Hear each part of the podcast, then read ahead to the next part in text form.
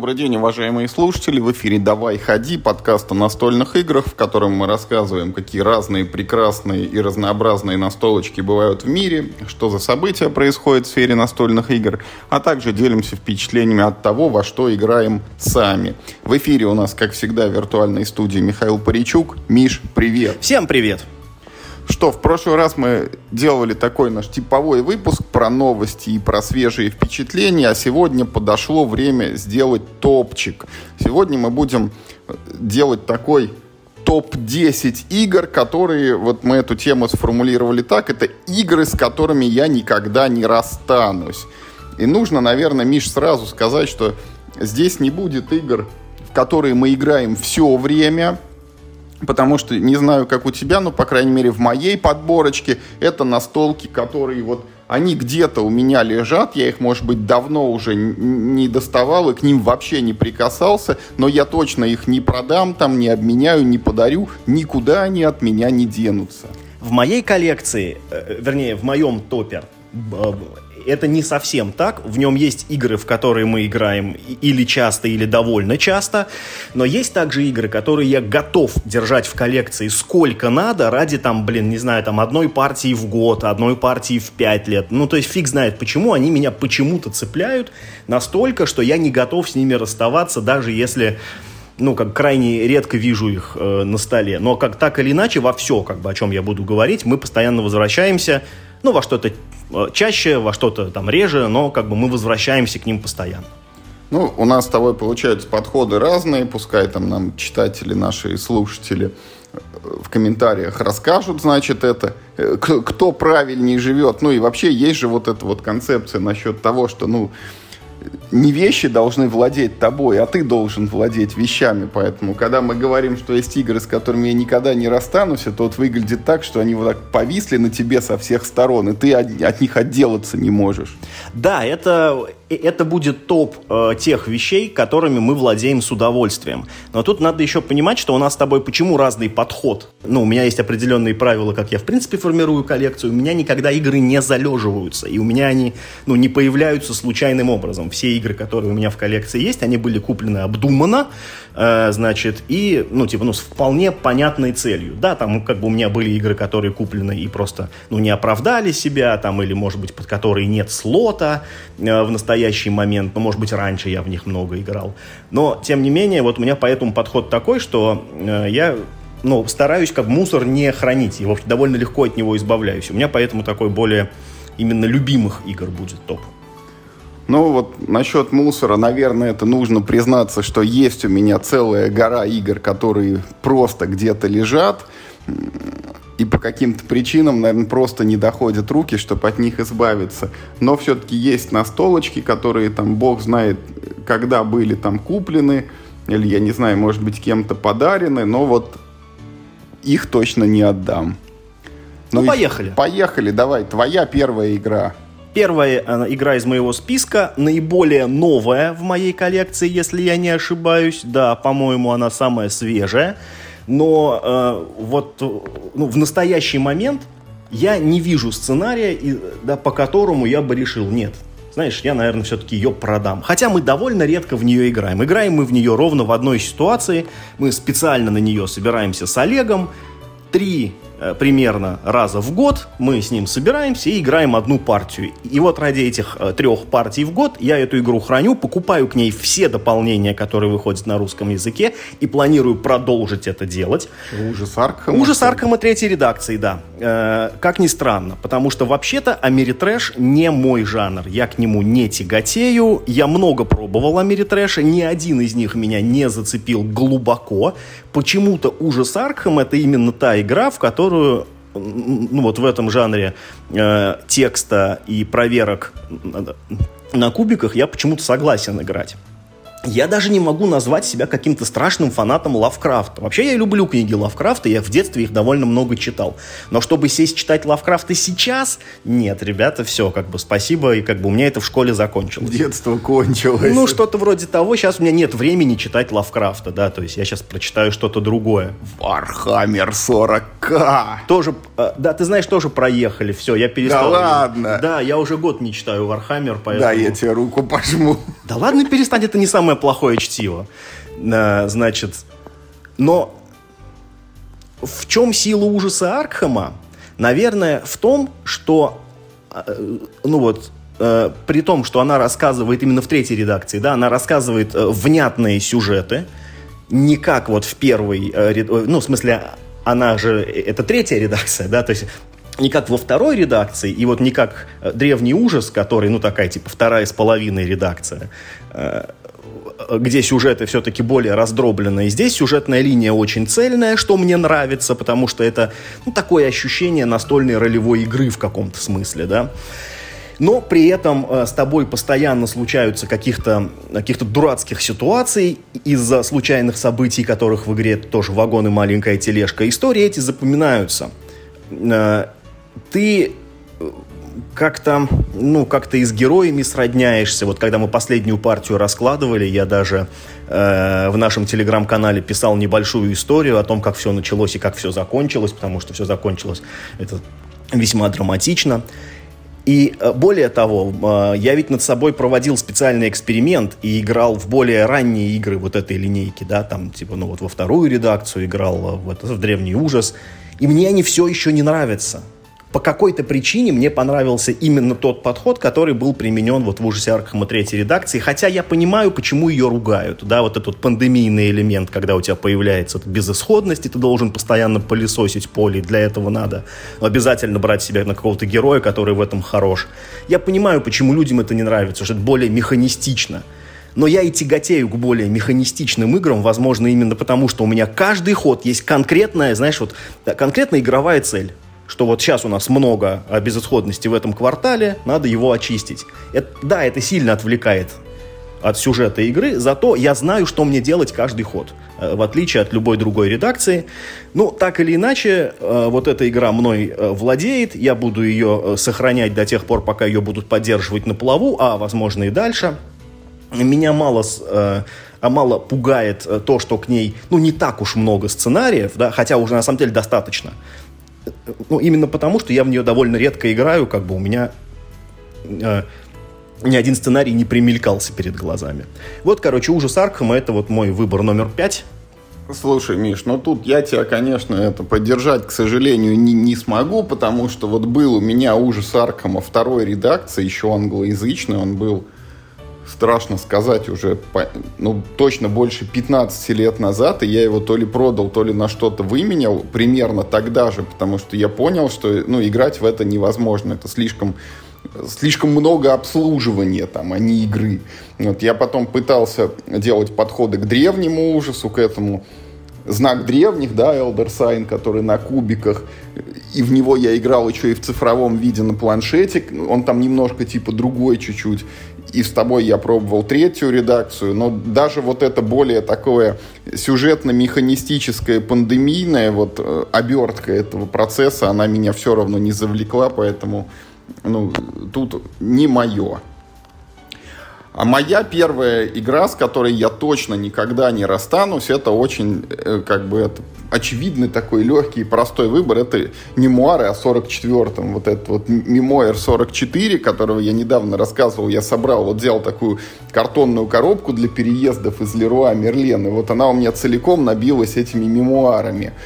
Строго говоря, когда ты сказал, что типа очень очевидный выбор, с чем я никогда не расстанусь, то, ну, как бы, да, все понимают, что это, это это должна быть игра генерала. Не, я вначале ведь сделал оговорку, что я не буду говорить о таких очевидных вариантах, во что мы и так все время играем. Поэтому вот э, мемуары это такие, я не знаю, протогенералы у меня, потому что сколько-то лет назад, тоже лет 10, наверное, даже больше, уже лет 15, мы все время играли в них – Благо, там выходили регулярно дополнения, даже больше, чем к этому Мишиному ужасу Аркхему. То есть мы сперва вот с базовой коробки, где там выставка в Нормандии, типа вот ее последствия, это американцы против немцев, потом вышел русский фронт, потом э, британские вот эти операции в Африке, потом вот там с Японией на Окинаве, э, самолеты в игру добавлялись, вот контрнаступление в Орденнах, всякие вот эти вот большие напечатанные поля, которые сперва были большие в ширину, потом в глубину, потом новая колода приказов, потом дополнительные колоды, потом книги компаний, потом, короче, что там только не навыходило. В конце я, честно говоря, уже бросил и плюнул, и последних дополнений, вот которые там типа Equipment Pack и э, этот самолетное дополнение номер два, вот New Flight Plan, у меня их уже нету но э, за свою как бы настольную практику в мемуары, мне кажется, я наиграл свыше 100 партий, и я все еще готов в них играть, особенно меня там это э, привлекают вот эти режимы кампании, когда ты воюешь, и исход твоего сражения немножечко влияет на стартовые условия следующего боя. Как бы сразу, Миш, в этой же коробке вместе с мемуарами у меня лежит еще и Battle Lore который сделан на том же движке Ричарда Борга, вот этот Commons and Colors, и который, он похож на мемуары, только мы переносимся там где-то почти на тысячу лет назад, вот, и воюем всякими конниками, пехотниками и лучниками, а вот войны там на территории Англии с небольшим добавлением магии. Battlelore первой редакции, к которому у меня тоже есть небольшое количество дополнений, там какой-то наборчик с гномами, вот этот вот Call to Arms, где можно это специализированных юнитов создавать, одно преднапечатанное поле с троллем, я не помню, может быть, что-то еще у меня есть.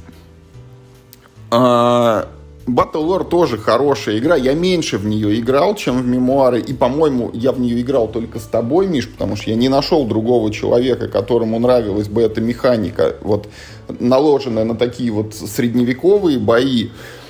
А, и, и в той же коробке у меня лежит Commons and Colors Наполеоника еще. Это, наверное, самая сложная игра вот на этом же, том же самом движке. Тут мы переносимся там, в, в начало 19 века, там 1800, вот какие-то, наверное, нулевые еще года, когда Наполеон вот начал воевать в Европе. И э, наполеоновских коробок у меня две. Это базовая, где англичане и французы, и доп под номером 4 австрийская армия, которая даже в пленочке вот не распакован, лет 8 уже лежит. Наполеоника ну вот, мемуар, он самый легкий, и в него проще всего играть, потому что там любого почти усади, и все понятно. Вот Battle Lore посложнее, Наполеоника еще более сложная, Наполеонику я постоянного себе оппонента, партнера не нашел, но вот все эти игры лежат все равно и греют мне душу с мыслью о том, что когда-нибудь, может быть, там на пенсии или еще когда-то руки до них все-таки дойдут, и так как там нужен всего лишь один человек, чтобы в них играть, хотя в мемуарах там есть какие-то супер режимы на шестерых, на восьмерых, вот я найду все-таки кого-нибудь, кто будет получать такое же удовольствие, и мы тогда вот тогда мы повоюем. Должен сказать, что в моей коллекции э, было на этом движке две игры, поскольку я тяготею к фэнтези, они вот так или иначе были фэнтезийные. У меня был Battle Lore второй редакции на русском языке, выпускал Мир Хобби, э, и у меня было вот это по льду и пламени, как он назывался? Я... Битва Вестероса. Да, да, да, Битва Вестероса. У меня была базовая коробка и два дополнения про Ланнистеров и Старков. Э, обе мне нравились, но опять же по той причине, что э, я не мог найти себе постоянного как партнера, чтобы ну, типа, ну, не просто время от времени раскладывать, а именно чтобы прогрессировать э, и как бы ну, глубже погружаться в игру.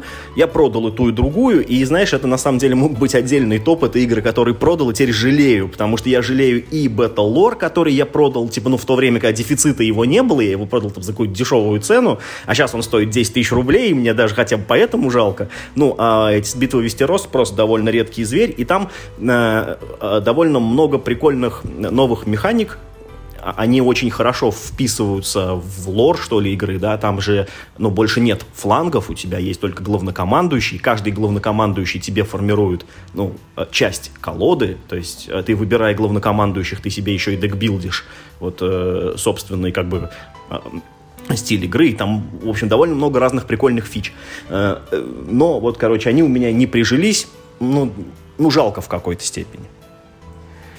Что, следующая моя игра я про нее писал совсем недавно, потому что после перерыва, наверное, года в полтора-два, я в нее неожиданно сыграл как бы партию, и я опять понял, что она у меня опять задерживается в коллекции, потому что партия мне опять понравилась. Это игра «Кандамир», от, э, господи, хотел сказать, от Райнера Кница, э, на самом деле. От звезды. Ну да, от звезды и от Клауса Тойбера, конечно. Э, значит, игра из вселенной колонизаторов, э, что из, э, например, там, немецкой коробки это не особо понятно, потому что она там называется Кандамир, а у нас она называется как-то типа там колонизаторы Кандамир. Кандамир – первые поселенцы. Ну, что-то такое, там, э, там прям просто явно написано, что типа во вселенной колонизаторов. Вот. Колонизаторы, да, это По- вот По-новому-то ее как назвать теперь, когда поселенцев, же- колонизаторов это в Катан переименовали. А, по-моему, это Кандамир, по-моему, уже не Типа издают. Кандамир на заре Катана. Может быть, может быть, но я, я, ты знаешь, не уверен, что его до сих пор печатают, потому что это очень старая игра. И вот, э, то есть, ну, Кандамир во всем моем списке.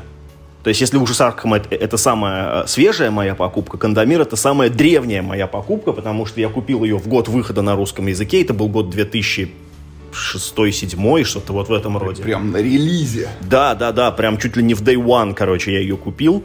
И она до сих пор со мной. Э, Я еще подумал, довольно забавный э, момент, что почти во всех играх, которые прозвучат, э, это, то есть, ну, в моем топе, есть, есть одна общая черта.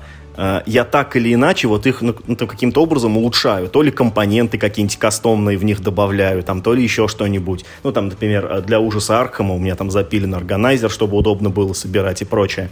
И я думаю купить более удобные вот эти вот токены для ресурсов, потому что они, ну, неважно.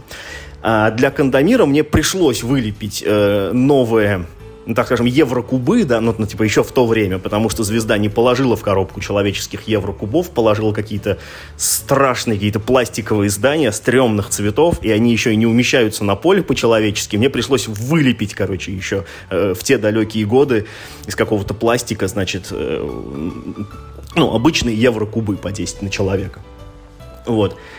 Это приключенческая игра самого-самого-самого-самого семейного уровня, но в которой, однако, есть все, что вы ждете от приключенческой игры. У вас есть герой со спецобилками, а у него есть четыре параметра, вы можете их прокачивать, вы можете находить вещи, которые улучшают ваши эти четыре параметра. Вы выполняете квесты, причем квесты есть, ну, такие, знаете, вот как, э, как в ММО-РПГ, типа там «принеси овцу», там, да, вот это «принеси дерево», «принеси камень», ну, такие, типа... Типичный почтовый квест. Да, а есть квесты с лором, они отдельными карточками сделаны, и там кратенький такой, значит, э, параграф э, текста о том, что произошло и что надо сделать, чтобы это пройти. Все это там есть, но при этом э, во-первых, это практически не Америтрэш. Это по большому счету такая еврогонка на очень интересном движке, когда э, ваше передвижение по глобальной карте, оно определяется не вашими характеристиками, а ну, набором специальных карточек, которые генерируют вам события по пути. Это очень прикольная э, механика, которую никто потом нигде больше не использовал, а мне кажется, у нее есть потенциал для дальнейшего развития. И э, ваша цель в этой игре не достигнуть какого-нибудь там уровня, а заработать 10 победных очков. То есть вот эта вот старая, добрая э, евроусловность. И, Ходишь по лесу и смотришь, ну где же эти победные очки? ну, что-то в этом роде. Там даже есть, знаешь, такой... э, там же есть механика, э, когда ты, э, ну, прям очень сильно помогаешь кому, ну, какому-нибудь а, а, одному квестодателю, он может подарить тебе, вот, короче, одно бонусное победное очко за то, что ты, типа, его лучший друг. Вот у тебя раз, как бы, э, вне очереди заработал 10% победы. Э, вот. В чем загадка этой игры, я не знаю. Просто почему-то я каждый раз получаю от нее очень приятные впечатления во время игры. Она быстро играется. И вот э, э, в самый последний раз, опять же, я показывал ее Олегу, да, казалось бы, ну, он уже такой пораженный игрок, до этого никогда он в нее не играл, у него нет чувства ностальгии к ней, как у меня, да, ну, что, ну, типа, я могу быть предвзят, поэтому высоко ее оцениваю. Он ее увидел в первый раз в жизни, в 2022 году, и она ему понравилась, понимаешь? То есть ш- что-то в ней такое есть. Возможно, потому что у нее очень гладкий игровой процесс. Он никогда не провисает, ты все время что-то делаешь, э, ну, типа, твоя голова сильно не загружена, но ты как бы э, всегда к чему-то стремишься. У тебя всегда есть некоторый следующий шаг, который ты уже в голове видишь. Э, если э, ты выполняешь какой-то квест, ты уже знаешь, куда тебе нужно дойти сейчас и, и куда ты пойдешь после этого, ну, как, ну, короче, и так далее. И, и поэтому она стремительно пролетает за 45 минут там, или, может быть, за час э, времени. Э, все получают какой-то там э, свой небольшой фан, и игру опять можно на два года положить на полку, пускай лежит, она в конце концов есть не просит. Поэтому вот Кандамир, э, мой номер 4 в сегодняшнем списке, вот она со мной уже сколько? Больше 10 лет. Я тебе сейчас, Миш, прокомментирую, что, во-первых, у меня тоже есть Кандамир, и он тоже был куплен на релизе. Причем я за ним ходил, мне кажется, в Москву, прям в детский мир. Вот там вывалили это на прилавок, и я сразу его почти купил.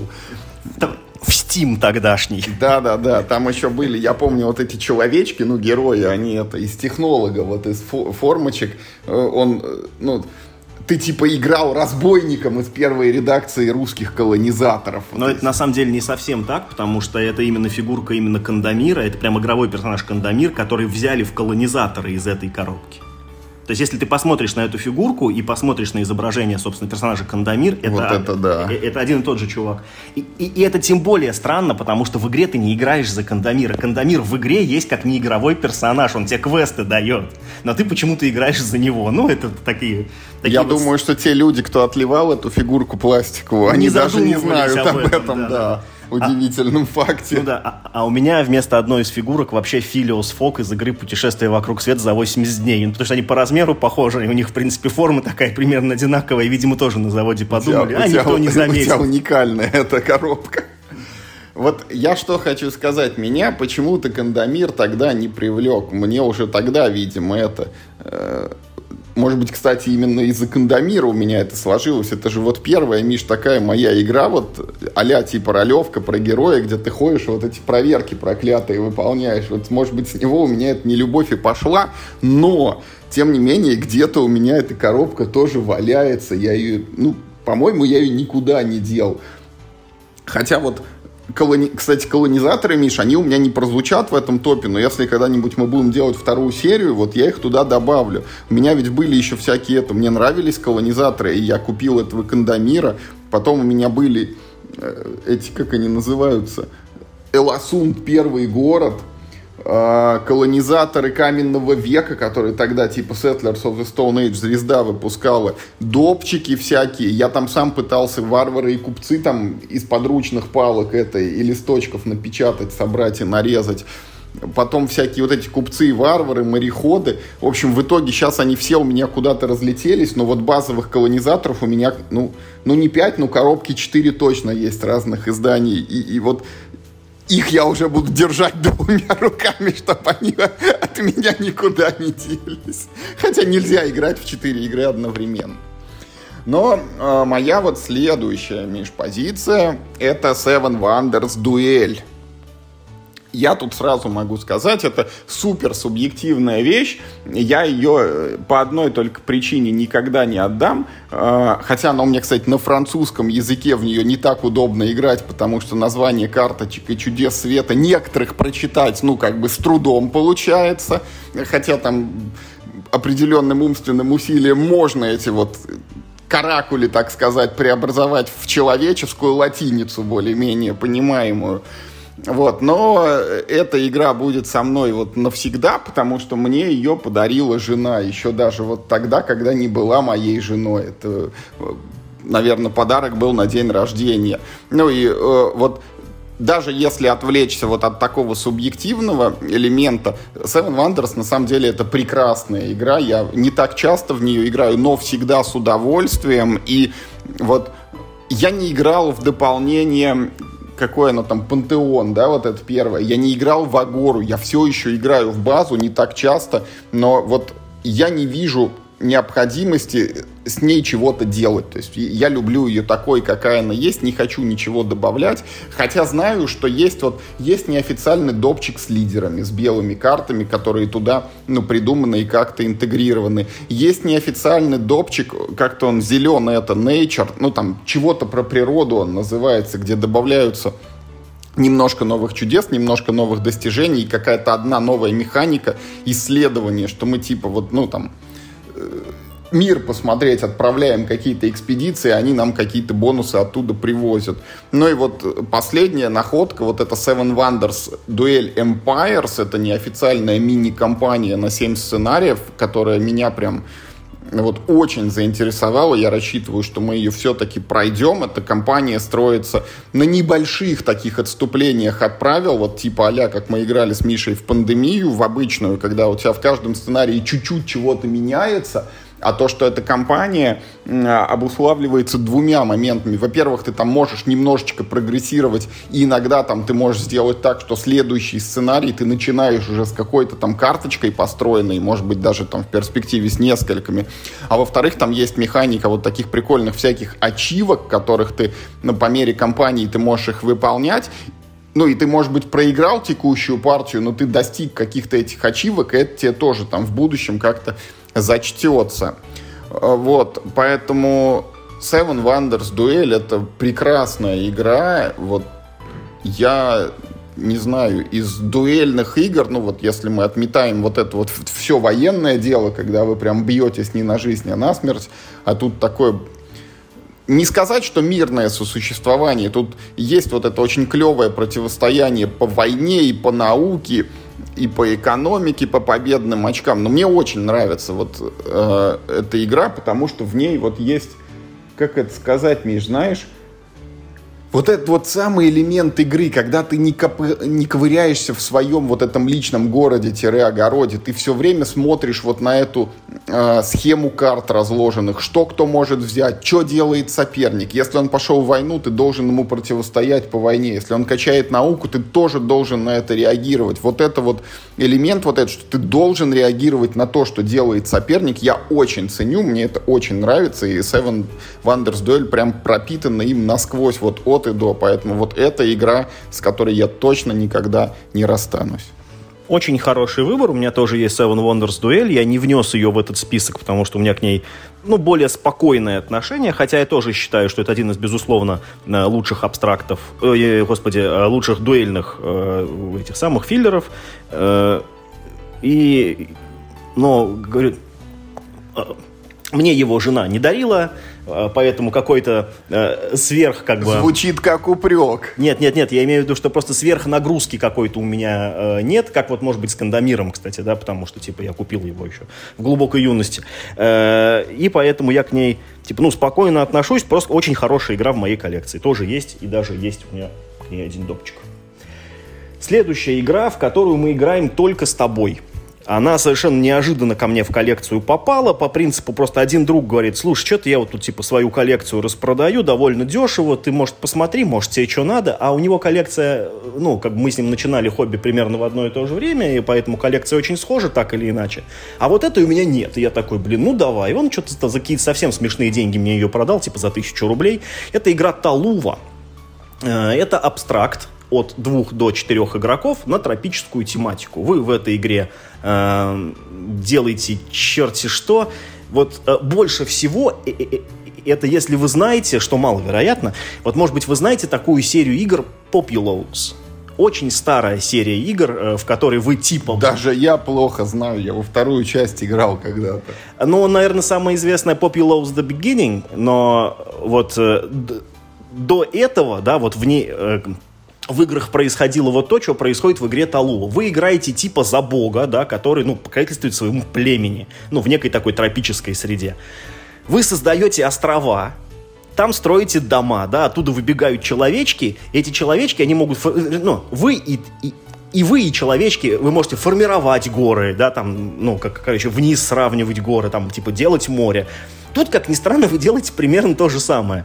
А, значит, в начале игры у вас есть Э, ну, ну, ничего, да, поле общее, и вы начинаете пристраивать к нему куски суши. Причем эти куски суши, они такие довольно странной формы. Это вот три э, шестиугольника, склеенных вместе в такой трилистник. Э, на каждом из них есть вулкан, и вы можете этот остров как вширь наращивать, так и ввысь. Э, выкладывая вот эти куски суши таким образом, чтобы вулкан лежал на вулкане. Да? Вулкан поверх вулкана, поверх вулкана, поверх вулкана. И э, на этом острове постепенно у вас начинает увеличиваться количество ваших хижин. Есть хижины, храмы и башни. И, собственно, цель этой игры э, сделать так, чтобы вот вы два сорта строений из трех полностью все построили. Ну, то есть поселений их очень много, 20, по-моему, э, храмов их, по-моему, 3, а башен, по-моему, 2. Вот нужно построить, ну, например, э, все храмы и все поселения, или там, ну, все башни и все храмы. Вот. И вы тогда выиграли. Э, все виды строений, естественно, строятся немножко по своим правилам, они очень простые, но пока вот, ну, на поле не посмотришь, их ну, не понять, не объяснить чем хороша игра? Ну, во-первых, тем, что она солнечная, про море, про пальмы, короче, про всякое классное, э, про то, чего у нас в России практически нету, вот всякие такие тропические вайбы в ней просто э, по полной программе. Мне нравится такая эстетика, когда у тебя э, какой-нибудь солнечно-песчано-пальмовый какой-нибудь пейзаж в игре, я это очень ценю.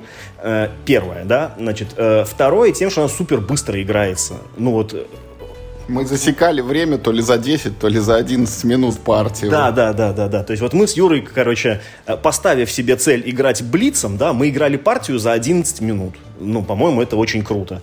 Ну, плюс в нее можно играть от двух до четырех игроков, хотя, повторяю, мы играем в нее про практически только вдвоем. По-моему, у меня всего лишь одна единственная э, партия не вдвоем в нее есть. И, честно говоря, я не помню, насколько это было здорово. Вот. Ну и третье, то, как в этой игре сделано взаимодействие. Она очень злая. Вы в этой игре можете рушить э, поселение другого города, э, другого игрока, выставляя вот эти вот тайлы таким образом, ну что типа вулкан взорвался, и вот он, короче, снес, значит, э, своей лавой пару хижин там, да, другого игрока. Это в игромеханическом смысле э, вашему противнику не вредит, потому что они все равно считаются, как будто они были построены, но э, это может немного его планы скорректировать. И э, если вы будете в нее хорошо играть, то э, ваша игра будет очень сильно отличаться от игры новичков. Э, э, э, это прям вот видно, вот знаете, э, как вот, как знающие люди могут на шахматную партию посмотреть и примерно класс игроков определить, да, вот так и здесь, просто посмотрев на игровое поле, где-то, ну, в каком-то этом э, произвольном, короче, моменте игры, э, знающий игрок поймет, играют это там два новичка или это там, типа, э, два глубоких профессионала, да, потому что, ну, как бы опять, это вот, вот какое-то шестое чувство, которое Ну что, новички просто каждый будет в своем краю там строить себе чего-то, чего-то, а когда ты играешь друг против друга, ты прям бомбишь, блокируешь, там, запарываешь ему ходы, там, потому что счет идет вот там, я не знаю, вот на эти домики проклятые, чтобы как вот, чтобы он не поставил лишнюю только. Ну да, да, да. В ней есть небольшой элемент рандома, потому что вы тащите тайлы, вот, да, из которых формируется игровое поле, э, вслепую из мешка, как в Каркасоне. Ну, и теоретически можно, ну, как бы не затащить там есть такая опция. Но в целом, мне кажется, это не такой большой, э, как бы, вносит э, разброс значений. Ее можно считать практически, ну, вот таким сухим, сухим жестким абстрактом. И в этом качестве игра мне безумно нравится. Э, к ней в прошлом или в позапрошлом году сделали какие-то дополнения, потому что вышел какой-то там какой-то типа Box или юбилейное издание. Я посмотрел, мне они как-то ну, показались э, совершенно ни к чему. Она хороша вот в своей, опять же, базовой версии. Очень простой, при этом злой и очень какой-то ну, универсальный, что ли, да, то есть вот э, мы с тобой одно время в нее играли прям, блин, десятки партий, наверное, за год, э, а потом ее сильно потеснил сундук войны, а сейчас что-то мы вообще ее забросили, но мне не хочется ее продавать. Я уверен, что э, сядь мы в нее как бы да, заново, у меня опять будет море адреналина, и, в общем, мне опять все понравится. Вот Талува это мой номер три из тех игр, которые я продавать не хочу. О, Миш, я Талуву прям поддерживаю двумя руками, при том, что она у меня тоже есть и где-то валяется. Я честно, я про нее забыл. Она, наверное, тоже попала бы в мой этот список. Но это очень хорошая игра, и она незаслуженно обделена вниманием. Я готов ее вот рекламировать всем и каждому, но я понимаю, что ее как бы воспринимают не все. Я помню, вот мы как-то Коле Пегасову, я ее раскладывал, прям говорю, ну смотри, огонь, смотри, как круто, тут можно так, так и так. Он что-то там сделал несколько ходов и такой говорит, ну и что, типа, что это тут такого интересного и хорошего. На самом деле Талува очень классная, она действительно это такой абстракт. Я в него играл и втроем, и вчетвером. Он на любое количество игроков, мне кажется, хорош.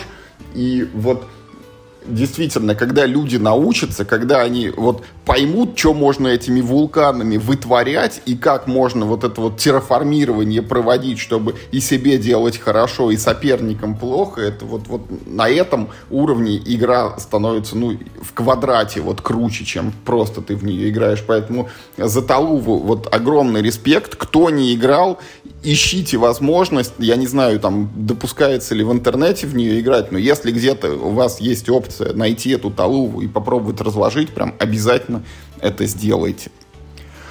А следующая, Миш, моя игра, это будет тоже супер субъективная. Вот это игра Ганимед, которую я тоже никогда не продам, вот ровно по той же причине, что ее когда с полки берешь, там же сзади этот космонавт, и вот там тоже моя любимая супруга изображена куда я дену эту коробку, извините. При том, что сам Ганимед, ну, честно говоря, эта игра такая, ну, типа на твердую четверочку. Я напомню, что когда она только появилась, мы в нее так немножко поиграли и положили, а там несколько лет спустя мы ее с тобой распробовали, прям нормально так поиграли, допчик навернули даже это из подручных материалов. Но, конечно, она вот э, она немножко обманывает тебя, потому что когда тебе говорят, что это игра вот про запуск там космонавтов в космос, ты все-таки ожидаешь, что там ну, что-то кого-то надо в космос запускать, а не набирать какие-то карточки, строя из них такие вот цветные наборы а-ля Splendor, только в Splendor у тебя все просто, ты набрал там три красных, это значит, что у тебя вечная скидка на красные в, в, это, в стоимость 3, а тут карты имеют еще всякие разные свойства, и ты их там постоянно активируешь, у тебя по планетам скачут какие-то еще человечки, и, короче, это все такое очень Э, довольно высокого уровня абстракции получается. Хотя вроде бы да, это про то, как вот люди направляются куда-то бороздить космическое пространство. Поэтому вот у Ганимеда при всех его положительных качествах есть вот этот какой-то, ну, довольно высокий начальный порог вхождения, чтобы человека за него посадить, чтобы объяснить, как тут что происходит, и чтобы вменяемо начать играть, это сделать наверное, даже сложнее, чем в той же Талуве, хотя в Талуве, ну, процесс более приятен и, и понятен, и быстрее там даже ходы делаются. Но э, Ганимед я все равно держу всегда в уме, и иногда, наверное, можно играть и в него. Все-таки он хороший, все-таки там, опять же, моя вот супруга, и человечки там прикольные, вот эти миплики такие, они вот полупрозрачные, как вот пластиковые кубики в свежих изданиях пандемии, такие вот модерновые как бы. Поэтому вот моя одна из игр, с которым я не расстанусь, это Ганимед. Слушай, ты знаешь, это на удивление хороший выбор, потому что я э, все время думаю, что надо у тебя попросить Ганимед поиграть в него еще. Я провел за ним очень много приятных партий, ну, я говорю, э, столько, что мне хватило, да, а, опять мой критерий того, что я улучшаю игры, которые мне нравятся, что э, я, в общем, э, по кускам собрал вот этот вот доп, и, ну, значит, на изображениях в интернете нашел какие-то, в общем, там эти иконки, нарисовал его полностью сам, потому что в скане нигде его нет до сих пор, э, значит, и мы с тобой да, даже вот до попробовали, да, настолько как бы мне она зашла. И я, ты знаешь, вот мне э, хочется периодически вернуться, мы тогда с тобой ее обсуждали в подкасте. Ах, как хочется вернуться. В Ганимед, Ах, как да. хочется ворваться, да, в Ганимед. Ну так вот, э, мы с тобой тогда э, хорошую придумали вот, вот эту метафору, что как пинбольный автомат игра работает, что вот ты шарик запускаешь, запускаешь, и он начинает там сам с собой очки зарабатывать, бьется обо все штуки, там лампочки мигают, звуки, короче, блямкают, и, в общем, ты получаешь массу удовольствия. Вот эта игра, она ну, ну, в каком-то смысле дарит вот это, э, это чувство, когда ты какое-то маленькое действие совершил, а у тебя поехало одно за другое, за третье, за четвертое, за пятое, ты такой бам-бам-бам-бам-бам, все в дамках, два корабля отправил одним ходом каким-то. Вот это довольно прикольно. Э, доп, я помню, нам с тобой показался очень перегруженным э, для такой простой игры, а вот базовая игра, как ни странно, неплохая. У нее странное оформление, если вот этих человечков не считать, э, там какой-то вот этот вот низкополигональная графика, а вот флешбэк, если кто-то играл там 25 лет назад, или Another World, вот она вот в таком стиле оформлена. Да, да, да. И, кстати, ты знаешь, вот тоже мне интересно попробовать, у Ганимеда вышла Roll and Ride версия, она называется, не помню как, тоже название какой-то планеты. Сейчас не помню, вроде как там вот этот вот эффект пинбольного мячика, он там сохранен, только в, как бы на другом движке. э, я, в общем, вполне понимаю, почему ты не хочешь ее продавать, даже если бы там не было э, твоей жены, значит, на обложке. Так, э, ну, у меня пошли такие игры довольно предсказуемые, мы к ним постоянно возвращаемся в подкасте, и, в общем, ни для кого не станет удивлением, что я никогда их не продам. И, в общем, игра номер два в моем списке — это Агрикола. Для, э, в общем, у меня Агрикола первой редакции, даже не второй. Я, честно сказать, не ощущаю э, в игре большой разницы между двумя редакциями. Понятно, что там здесь есть такое, тут такого нет, тут там то все, но по а по ощущениям для меня это примерно одно и то же. Но у меня как бы она первой редакции, вот как она у меня появилась, опять же, примерно на релизе, но тут чуть дольше, потому что игра... Э, Погоди-ка, у тебя русская? Да-да, у меня русская от мира хобби, э, значит, но так она очень дорого стоила, э, я на нее долго копил и купил ее не вот прям сразу на выходе, а где-то год, наверное, прошел, и вот там, то ли я ее купил, то ли, по-моему, мне даже ее подарили в итоге на день рождения. И она вот, в общем, с тех пор со мной. Никогда не продам, хотя в этой первой редакции ужасно косячные компоненты, там, там эти кривые планшеты, в общем, которым ничего не помогает, как их там в обратную сторону не выгибай. Я к ней уже купил и эти фигурные ресурсы, и, в общем, органайзер там какой-то смастерил, там, и еще что-то, и еще что-то. Э, думал даже заказать с какого-то западного сайта наклейки вот этих вот э, членов семьи э, на диске, чтобы было еще прикольнее, что у тебя прям ну, не шайбы какие-то там деревянные, да, ходят э, в поле, значит, пахать, а именно э, люди настоящие. Но что-то как-то я не сподобился, надо будет, может быть, вернуться к этому. Надо прям миниатюрки такие наклеить. Это же диск, это как нет, подставка. Нет, не надо на нее клеить миниатюрки. Мне нравится эта игра тем, что э, в ней сохранена даже не то, что сохранена, в ней вот как в капсуле времени законсервирована эстетика евроигр.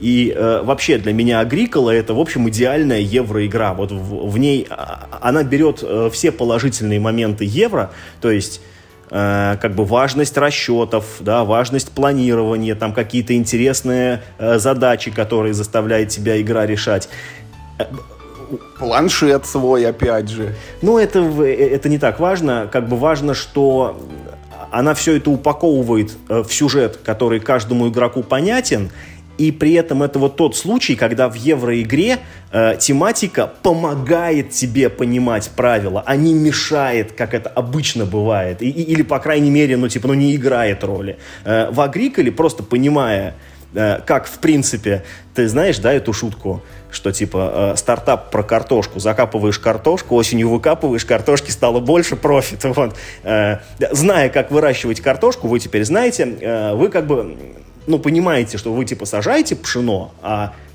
э, э, э ждете, какое-то время, и через какое-то время у вас больше пшена. образом его становится больше. А, да, абсолютно верно. Или, например, там, если у вас есть две овечки, то, значит, ждите, что их будет все больше и больше, пока, значит, она, она там не останется одна. Вот все вот эти мелочи, которые в игру вкраплены, они вот вроде бы не делают какой-то, да, погоды, э, но они создают вот эту какую-то уютную атмосферу этой игры, несмотря на то, что там есть страшная карта, это, типа, ну, нищенство, или как она попрошайничество, если там ты э, ну, не докормил своих крестьян, они, значит, пошли по деревне попрошайничать, и там какой-то страшный какой-то бомж изображен на этой карте. И, и, и, и она аж целых минус 3 очка дает в конце игры, что просто чудовищно. Э, да, э, все это выглядит как-то очень ну что ли, по-настоящему, как-то очень ты ну, переживаешь вот за эти свои вот, диски цветные, которые у тебя по полю ходят, понимаешь? Она тебя прям вот в этот мир прям вот э, переносит. Э, это прям вот такой эскапизм.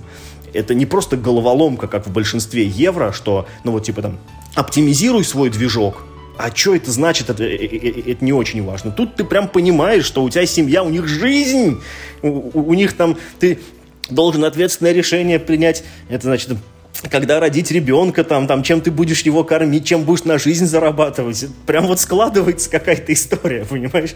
Э, прям по партии можно какую-то написать этот э, дневник этого крестьянина, там, типа, 14 века.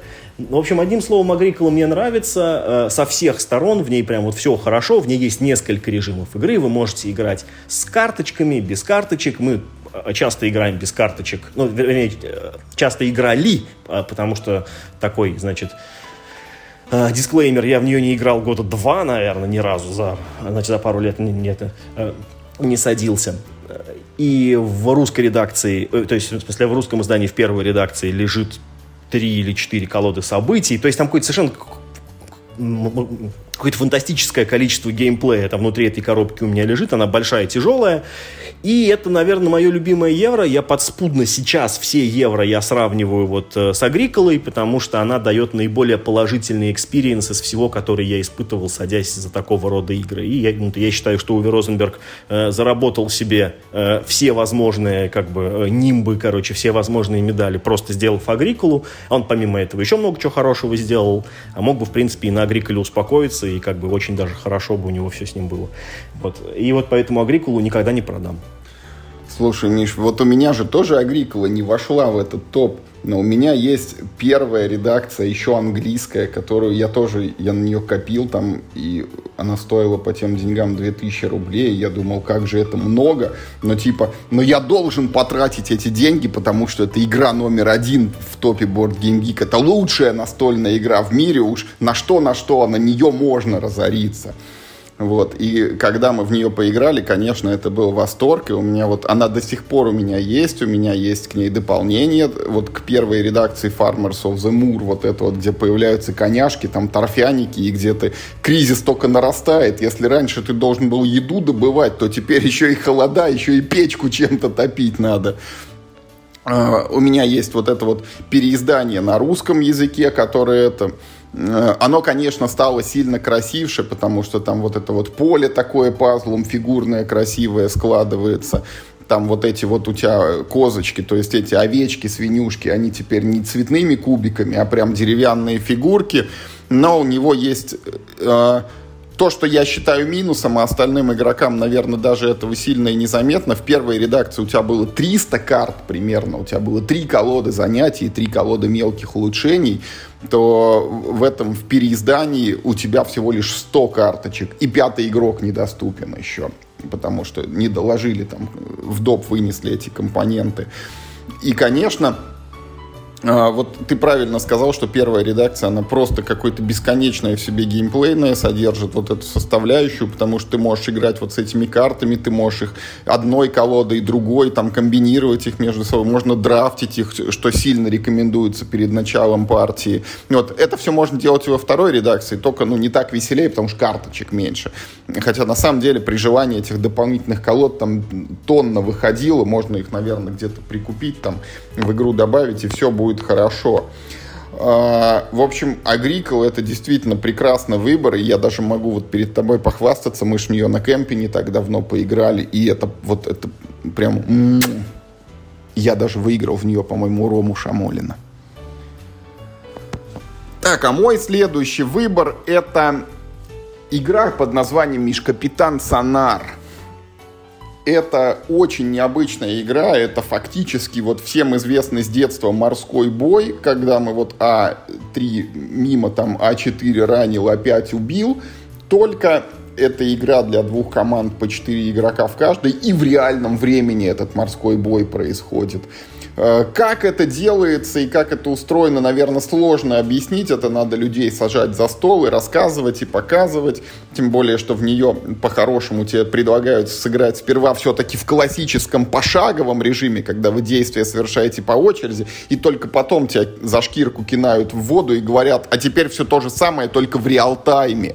Не, не, на самом деле очень легко объяснить, как это происходит. Вот, ну, на подводной лодке, ну, фильмы про подводную лодку уже все смотрели, а там вот, значит, стоит капитан, он рулит процессом, и сидят такие, значит, серьезные мужики, значит, каждый за своей станции, ну, и там один ручки крутит, другой там слушает наушники, там третий там, я очень условно говорю, типа там угля в топку подкидывает, четвертый там какие-нибудь рычаги нажимает. Тут все происходит точно так же. Есть капитан, есть несколько игроков, которые каждый играет в свою мини-игру. Капитан ими командует, как правильно им играть в свою мини-игру. Но фишка в том, что у вас есть как бы две подводные лодки, и, и как бы каждая знает, что происходит в другой. Как будто ну, там типа так жучок стоит, да, и вы там подслушиваете. Вы Аку- друг друга... Акустик слушает. Да, да, да. Вы типа не видите друг друга, да, и, ну как как, собственно, настоящие подводные лодки. Но вы слышите все, что они делают, и вы пытаетесь по тем как бы действиям, которые совершает вражеская команда, в общем, типа, ну, понять, где они находятся, собственно, в море. Да, и вот этот вот капитан Сонар, мы в него не играли очень давно, Хотя был... Вообще мне эта игра досталась, Миш, как-то случайно, там за полторы тысячи я ее купил, вот то ли бэушную, то ли чего. И когда мы в нее поиграли, я прям понял, что это очень круто, потому что такого от настольных игр, ну вот э, ощущений таких и процесса, ну, это уникальное на самом деле. Я не знаю другую игру, похожую на Капитан Сонара, потому что действительно в реальном времени вот эти две лодки, они плавают по одному полю, ты не знаешь, где противник, но ты должен вычислить его местонахождение по косвенным признакам, ты должен, значит, успеть зарядить свою торпеду, если он вычислил тебя, ты должен успеть накидать ему мин по курсу, чтобы он подорвался, следуя там за тобой, когда он в, хвост тебе пытается зайти. Вот. Периодически еще можно там всплывать, чиниться, и тогда ты засвечиваешься, ты прям знают, что ты находишься в этой клеточке, и ты знаешь, что они спешат вот тебя перехватить. И, а, и играется она ведь минут, там, я не знаю, за 20, может быть, максимум, за полчаса. Единственная сложность, что это надо найти 8 человек, и их нужно, ну, надрессировать немножко, потому что они вот перед тем, как вот эти полчаса сыграть, они должны, наверное, час потратить, чтобы каждый вот эту научился быть акустиком, так сказать, кочегаром и помощником капитана. Курс молодого бойца. Да, курс молодого подводника надо пройти. Но если его пройти, это будет прям очень круто, и поэтому вот эту игру я с ней не расстанусь потому что я на нее возлагаю просто огромные надежды. Так тоже говорят, нельзя делать, не надо, как бы, если у вас эти мысли, гоните их от себя и расставайтесь с игрой, но я вот все равно, они у меня пересиливают. Я надеюсь, что когда-нибудь, может быть, создастся такая ситуация, когда у меня будет 8 человек, когда у меня будет достаточно времени, когда эти 8 человек будут замотивированы, и мы сядем и будем играть в этот Капитан Сонар, и это будет очень круто, тем более, что все-таки за него ну, можно сажать людей, не интегрированных в настольные игры, обычных вот постороннего кого-то хватаешь, он поймет, о чем речь, потому что, во-первых, все играли в морской бой, во-вторых, каждая эта роль, она сама по себе, ну, не очень сложная. Там нужно сидеть и маркером кое-какие пометочки делать на специальных таких трафаретных листках. Слушай, ну это очень хороший выбор, и я вместе с тобой верю, что когда-нибудь такая гипотетическая ситуация сложится, и мы действительно восьмером соберемся, потому что когда, ну вот как бы так карты в вашей жизни лягут, что вы сможете с удовольствием сыграть э, в Капитан Сонар, ну нет игры веселее, это прям очень, это очень крутая идея, знаешь, которая что называется, как ни странно, никому не приходило в голову, да, ну, то есть это очень простая концепция, а, она сделана, может быть, даже максимально вот в лоб, но странно, что никто до этого это не придумал. Это прям дико круто и очень хорошая игра. У меня в списке осталась всего одна игра, это самая-самая-самая, с которой я вот прям драться с врагами буду. Дом будет гореть, я буду бежать и, в общем, ее одну спасать. Значит, под рубашкой выносить. И, наверное, если бы я ну, ну, более-менее аккуратно вел статистику своих игровых партий, а не как я, так, типа, время от времени, значит, то, наверное, это была бы игра, в которую я, ну, так или иначе, играл больше всего в жизни, да, это игра «Пандемия». Э, самая, э, самая самая мной играемая в самом большом количестве вариантов этой игры, да, мной как э, играемая. Одна из самых старых коробок в моей коллекции, потому что она у меня еще на английском языке, но уже вот в новом оформлении, в таком этом модерновом. Э, ты знаешь, вот я перед подкастом пытался вспомнить. Я точно помню, что базовую пандемию я покупал. А вот откуда у меня взялся доп, я вспомнить не могу. Может быть, мне кто-то его подарил. Может быть, я тоже заказал его. Потому что э, э, это же была еще эпоха, когда можно было игры из-за бугра заказывать огромными коробками. Вот. То есть у меня есть, э, собственно, базовая коробка и дополнение on the brink. Э, и несмотря на то, что она на английском языке, у меня ни разу не возникало сложностей э, посадить в нее каких-то там случайных людей, потому что текст в ней, в общем, можно более-менее обсудить всегда. И это, на мой личный вкус, вообще одна из лучших игр, которые когда-либо были сделаны. То есть вне зависимости от жанра, вне зависимости от пристрастий, она дарит потрясающий геймплей, она дарит э, вот этот вот саспенс без игрового текста, потому что все происходит в знакомых тебе декорациях, ты как будто прям вот лично заинтересован в спасении всех этих людей, ты прям личную ответственность чувствуешь за каждого. И э, это как вот с Агриколой. Ты прям действительно проживаешь эту, э, эту игровую партию, хотя в ней формально сюжета, ну, ну, ну как, как такового нет, кроме того, что вот есть вирусы, да, типа, спасайтесь. Вот, значит, и э, в ней так все как бы, ну вот что ли, умно сделано. Каждое правило в этой игре имеет смысл. Вот эта вот э, механика, когда ты делишь колоду на несколько частей, в каждую замешиваешь свою пандемию, и, и что у тебя э, сброс постоянно возвращается наверх колоды, и ты можешь там прогнозировать в каком-то смысле, как будут дальше развиваться события. Каждый персонаж, который вносит совершенно вообще другой опыт и а уж связки персонажей-то тем более, вы там думаете, если я возьму этого, то кому лучше в пару взять? Там, там, пилота или врача. Кому за кем сесть, чтобы ходить в это... Да, да, да, в правильном порядке. А уж когда вышла неофициальная кампания, да, то это я ведь сейчас даже не касаюсь, ну, там, типа, легаси, э, других вариаций пандемии, которые тоже дарят прекрасный experience. Я говорю просто вот про, э, про самую-самую вот базовую коробку пандемии, ну, вот, может быть, там, с первым дополнением. Э, то вот эта неофициальная кампания, она открыла еще такое количество, как бы, ну, этих геймплейных пластов, которые были, ну, вот не на поверхности, а вот нужна была такая это грамотная геологоразведка, чтобы это, это вот это месторождение геймплейное вскрыть, короче, да, и, и, и полностью свежий опыт от этой уже, блин, ставшей супер классической 2004 года игра на всякий случай, или, или, что-то такое, 2005 ли. Вот. И все еще она актуальна, она все еще прекрасно играется, в ней все еще прекрасные компоненты. И вот прям, блин, никогда не расстанусь. Э, лучшая игра в моей коллекции, ну, имею в виду по совокупности факторов, да. Вот. Это пандемия.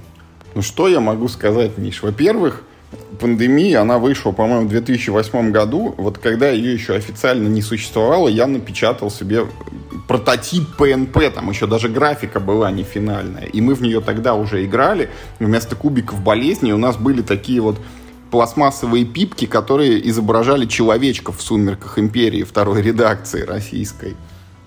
Потом у меня появилась русская версия вот той еще старой редакции, которую Триаминосы издавали. Потом, значит, к ней э, вышел допчик, вот этот the Brink на грани, который просто шикарный. Он у меня тоже есть вот в этом старом исполнении, лежит как бы. Я с ними тоже это, расставаться не планирую. Потом появилась Legacy, которую мы прошли, и которую я тоже никуда не делал. Она пройдена. Но, кстати, пройдена, Миш, но не завершена, потому что вот этот же чувак, который сделал неофициальную кампанию для пандемии, он сделал неофициальное продолжение Легаси для первого и для второго сезона, и он там пишет, что вы типа вот ну, я про второй не читал, чтобы спойлеры, это, мы же его еще не доиграли, а про первый прочитал. Вот он пишет, что вы, типа, вот отыграли первый сезон, а теперь вы можете вот взять мое вот это вот и играть дальше, и у вас все еще будет развитие, то есть, ну, там, видимо, вот э, что-то еще, там, ну, то ли навыки персонажей, то ли изменение карты, то ли, может быть, новые цели, ну, короче, как вот, типа, был первый сезон, а это, видимо, ну, там, один с половиной, что ли, какой-то там, вот еще энное количество партий, в него можно доиграть, ну, типа, продолжив вот на том месте, где мы остановились. И пандемия, конечно, да, она уже вот там разрослась и вшире, вглубь. Есть вот эти вот, в которые я не играл, там, про сражения с варварами римскими, да, теперь вот World of Warcraft, целая пандемия. А я-то это, нидерландская вот эта версия, где не вирусы, а наводнение, у тебя кубы всего лишь одного цвета, но как круто там они сделаны, это просто прям огонь, когда ты борешься теперь с водой, и вот у тебя там не вспышка инфекции, а затопило прям вот волна идет и все там сносит на своем пути, это так круто. А есть же всякие еще вот эта Иберия про древнюю Испанию, где ты железные дороги строишь, там и что-то еще, и что-то еще. Но самая первая редакция, она действительно очень клевая, прям вот очень хороший выбор. Пандемия – огонь. Я сейчас э, зашел на борт Game Geek, э, ну и поскольку я как бы свой аккаунт заполняю так не очень внимательно, я увидел страшное. У меня у базовой пандемии стоит оценка 7. Так, исправься немедленно. А я уже исправился, поставил девяточку. Так, ну и моя последняя, Миш, игра. Э, не вообще последний из тех, с которыми я не расстанусь, их много на самом деле, а только то, что мы озвучиваем сегодня, это Twilight Struggle. Э, мрачная борьба, как она называлась раньше по-русски, и сумеречная борьба, как ее официально перевели глобальная стратегия, охватывающая почти полвека 20-го, это с, там, с конца Второй мировой и до развала Советского Союза, вот почти 50 лет холодной войны между СССР и США, с сопутствующими историческими событиями, с вот этой вот мрачной атмосферой противоборства двух сверхдержав, которые каждую страну в мире пытаются на свою сторону перетянуть, вот это ты будешь за меня, нет, ты будешь за меня. Там там на самом деле ведь, Миш, не так много всего. Там вот это здоровенное поле с картой мира, колода там из сотни карточек, два кубика и горсточка пластиковых, картонных еще жетонов тогда. Но, блин, какая же она крутая.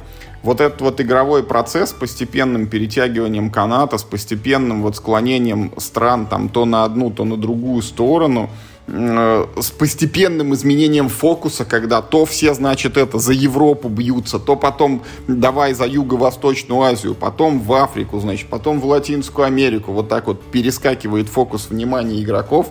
Э, это все очень круто. Все вот эти события, которые имеют историческую подоплеку, и так или иначе ты заодно еще раз, ну, переживаешь и немножечко учишь историю вот это вот глобальное противостояние, это все очень круто, но игры один только огромный минус, она играется часа три, наверное. Ну, может быть, там два с половиной, если очень быстро. И, конечно, вот в современных условиях вырвать из своей жизни возможность сыграть полную версию сумеречной борьбы, это очень тяжело. Я пытался спасаться цифровой версией, которая выходила в Steam, она есть на iPad, по-моему, но вот я не могу себя перебороть в электронном виде. Это, это не то, короче. Вот настольные игры, они не так на меня действуют. Я, я не могу долго усидеть. Я чуть-чуть пробую, делаю какие-то ходы, потом выключаю. Вот нужно играть живым человеком, нужно играть за столом, нужно играть вот с этими бумажными карточками картонными и так далее. И вот все, на что я сейчас, Миш, надеюсь и жду, это э, авторы «Сумеречной борьбы». Вот только-только выпустили, и в этом году она появится в широкой продаже. Вот это Twilight Struggle Red Sea. Красное море — это мини-версия, где мы играем на кусочки, не на всем земном шаре, а вот этот вот Сомалийский полуостров там с окрестностями. Игра длится всего два хода. Э, всего до 10 очков максимум и всего 35 минут реального времени обещают. И при этом э, уверяют, ну, что вот все то, что было в сумеречной борьбе, оно прям все сохраняется, и я очень на это рассчитываю и хочу попробовать, потому что сумеречная борьба — это очень круто, пусть я не смогу в нее, пусть мне не понравится это Красное море, пусть у меня не будет времени играть в полную версию, но я точно ее никогда не продам. И Гаги спасибо огромное за то, что ее выпустила на русском, хотя у меня и раньше была самопальная версия, сделанная вот и нарисованная, и переведенная самостоятельно. Но это очень хороший выбор. Из всех тяжелых игр, в которые я играл, а я небольшой фанат тяжелых игр, самые яркие впечатления у меня остало, э, оставила именно вот э, сумеречная борьба, причем э, в режиме двое на двое, когда есть, ну, типа принятие решений и типа там вице-президент, там, да, что-то такое. Я уже сейчас не могу вспомнить, э, почему именно так, но почему-то вот именно та партия, я прям ее помню практически по ходам, прям э, что происходило, э, значит, какой был контекст. Не моя игра, я не могу в нее играть, потому что она слишком для меня слишком стрессовая. Я не могу сидеть три часа и да и постоянно стрессовать. Это я не за этим прихожу в настольные игры. Но вместе с тем действительно вот э, те впечатления глобальной политики, участия в чем-то серьезном и настоящем, которое дарит тебе вот э, «Сумеречная борьба», они, конечно, да, совершенно неповторимые. Ну и, возможно, еще потому, что все-таки это игра про Россию. Э, это тоже имеет некую ценность, ну, эмоциональные какие-то калории тоже, значит, это тебе дает. Ну и э, что-то я еще хотел по поводу нее сказать. Да, вот э, мы тогда, когда делали с тобой выпуск про варгеймы, да, вот мы обсуждали варгейм, это не варгейм. Я сейчас понял, что это такое. Это холодный варгейм, это же холодная война. Я думаю, что вот насчет того, что Wargame это или нет, там никогда не утихнут споры, они теперь только, видишь, сколыхнутся, когда выйдет новая мини-версия, ее будут сравнивать с какими-нибудь маленькими Wargame'ами с небольшим количеством фишек. Но игра действительно очень классная, и вот сколько она изданий... Вы... А, у меня же к ней еще есть это вот дополнение «Нулевой ход», э, в которое я не только не, ну, не расстанусь, там, не продам, но и не поиграю, наверное, никогда, потому что до него дожить, по-хорошему, наверное, десятки партий вот в основную сперва сыграть, чтобы одна поднадоела, и те хотелось бы каких-то новых водных, но это ровно то, что дает нулевой ход, у тебя там стартовая раскладка немного меняется. Вот, но э, оно тоже у меня вот бережно в коробочку с, основной игрой упаковано, лежит там и, и, и никуда не денется. Ну а что, уважаемые слушатели, на сегодня э, мы будем закругляться. Вот мы вам рассказали про 10 игр, с которыми мы никогда не расстанемся, потому что так или иначе к ним прикипели. И да, пусть э, вот в, в этих конкретных случаях не мы владеем этими вещами, а эти вещи владеют нами, но мы с этим соглашаемся, мы знаем, что эти вещи способны принести нам огромное удовольствие, и надеемся, что когда-нибудь вот звезды так сложатся, что это все-таки вот произойдет, и сможем мы в это вот во все поиграть, всем этим насладиться и э, вот эту порцию удовольствия получить. Если кто-то не играл в эти игры, вот их всех можно рекомендовать к ознакомлению, потому что они все хорошие, что называется. Вот. Но если кто-то с нами не согласен, критику мы в комментариях всегда принимаем, рады ей как бы и готовы поспорить, аргументировать там и свою позицию нежелания расставаться вот с этими коробочками как-то дополнительно разъяснить. Ну, я бы вот, может быть, только вот Кандамир вычеркнул, потому что это не настолько хорошая игра, это почему-то я ее так сильно люблю. А так, ну, типа, если не играли, то ничего страшного, как бы я вам прощаю. Вот, ну на этом сегодня все. Играйте только в хорошие игры. И главное, не болейте.